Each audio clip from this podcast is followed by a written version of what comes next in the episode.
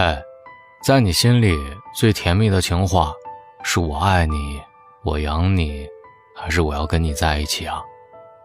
我养你啊，你养不起。我今天看到一条微博，说的特别有意思。我养你，真是特别动听的情话，很容易就叫人头晕目眩、火花四溅。但建议此刻的你，冷静下来，给对方认认真真的算一下，你每个月一日三餐、护肤美妆、衣包鞋帽、游戏氪金花多少？和朋友下午茶、看电影、去旅行，又要花多少？全部加起来。大约是这么多钱，你问他，养我的意思就是说，以后你每个月要给我这么多钱吗？这火呀就灭了，人也精神了。说真的，也不知道从什么时候开始，许多男生都爱把我养你挂在嘴边。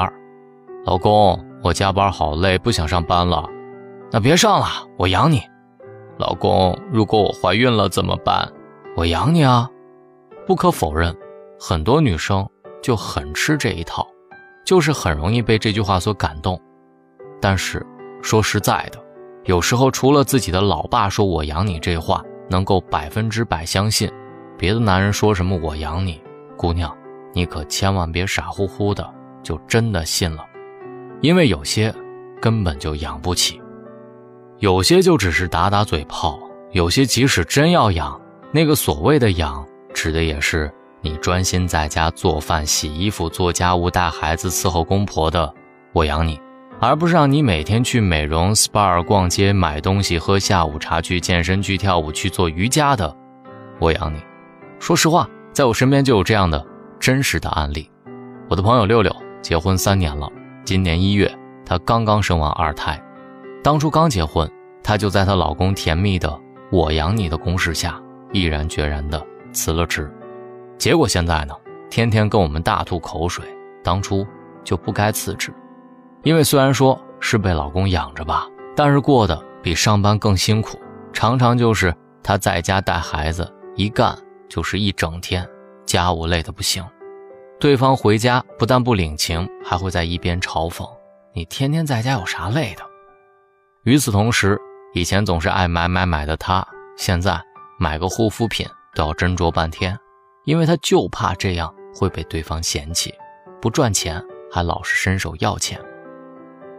在这里，我不是说女孩子不赚钱就没地位，也不是抨击家庭妇女就要比职业女性低人一等，而是想告诉大家一个可能性，就是很多时候那些赚钱的人是根本就不会体谅那个在家一直默默奉献的人，因为他们觉得，既然我养了你，这些。都是你理所应当该干的事儿。还记得那部电视剧《欢乐颂》里，说真的，我觉得全剧告诉很多人一个最大的道理：女人最后靠什么都不行，只能靠自己。尤为明显的是其中两个角色樊胜美和安迪的对比。樊胜美人如其名，长得美，性格好，却有一个一直拖累她无底洞的家庭，所以。喜欢他的人很多，最后愿意娶她的少之又少。后来在高中暗恋者王百川的不断努力下，他接受了这个经济适用男。可因为他家庭的原因，我们总是觉得他很急，急迫的想摆脱现状，急迫的想过上正常的生活，以至于总会看到他督促王百川上进，希望他好好的做生意，早日买上属于他们的房子。后来。又因为家庭的原因，他被王百川的妈妈各种羞辱，却只能硬生生的吞下眼泪，然后更变本加厉的把所有的压力转嫁到王百川身上，以至于最后失去了自我。可同样也是拥有一个不讲理的婆婆，到安迪这儿，她不但不用忍着憋着，还可以理直气壮地跟包太太呛回去，因为她独立、有钱、有资本。有时候，经济基础就真的决定了上层建筑。所以，一个女人如果真的想活得漂亮，那就一定要有经济独立的实力。因为只有这样，你自己才能真真正正挺直腰杆，去追求属于自己的纯粹，理直气壮的去收获属于自己的一切。在二十二岁以前，我会觉得有人养是件好事儿，可过了二十二，却觉得被人养是一种可怜，因为这话一出，似乎把被养的那个人放在了一个绝对弱势的地位上。可情侣之间应该是平等的关系，不是吗？或许很多人会反驳大龙说：“你太狭隘了，我自己或者认识的某某某就是被老公养着、宠着、护着，什么事情都不用干，家庭地位还是第一。”但是你要明白一点，这些情况很多还都真的是特例，所以才显得尤为扎眼。你拍拍良心，问问你自己，你觉得你有这个美貌、有这个先天优势去得到这一切吗？归根到底，大家其实都是普通人，生活在普通家庭，嫁给普通对象，过着普通生活。幻想可以有，但是也要记得去认清现实。在我看来，情侣夫妻之间相处最好的状态，不应该是谁养谁，而是大家一起奋斗，一起努力，一起变成更好的自己。你别说，那个靠自己双手赚一百块钱，拿八十块钱。买那个冰激凌的人，吃着就是比别人给买的香。生活的一切，都是靠自己奋斗出来的，我不就是这么做的吗？现在在买房子的我，压力这么大，不是还顶着压力继续奋斗吗？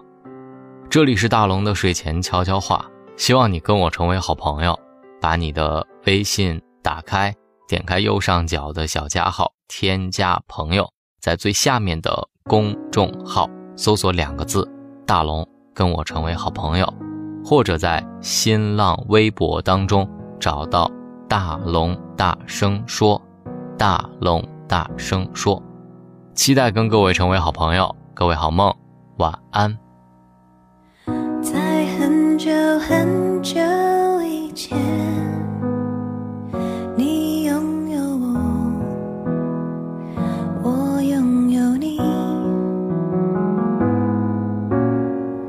在很久很久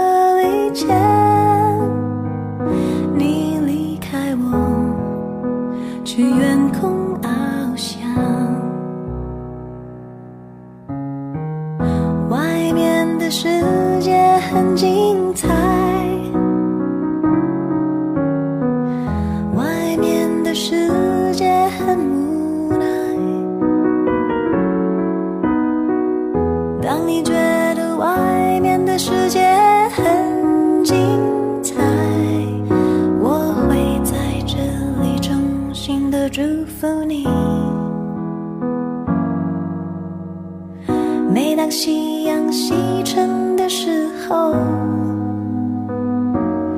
我总是在这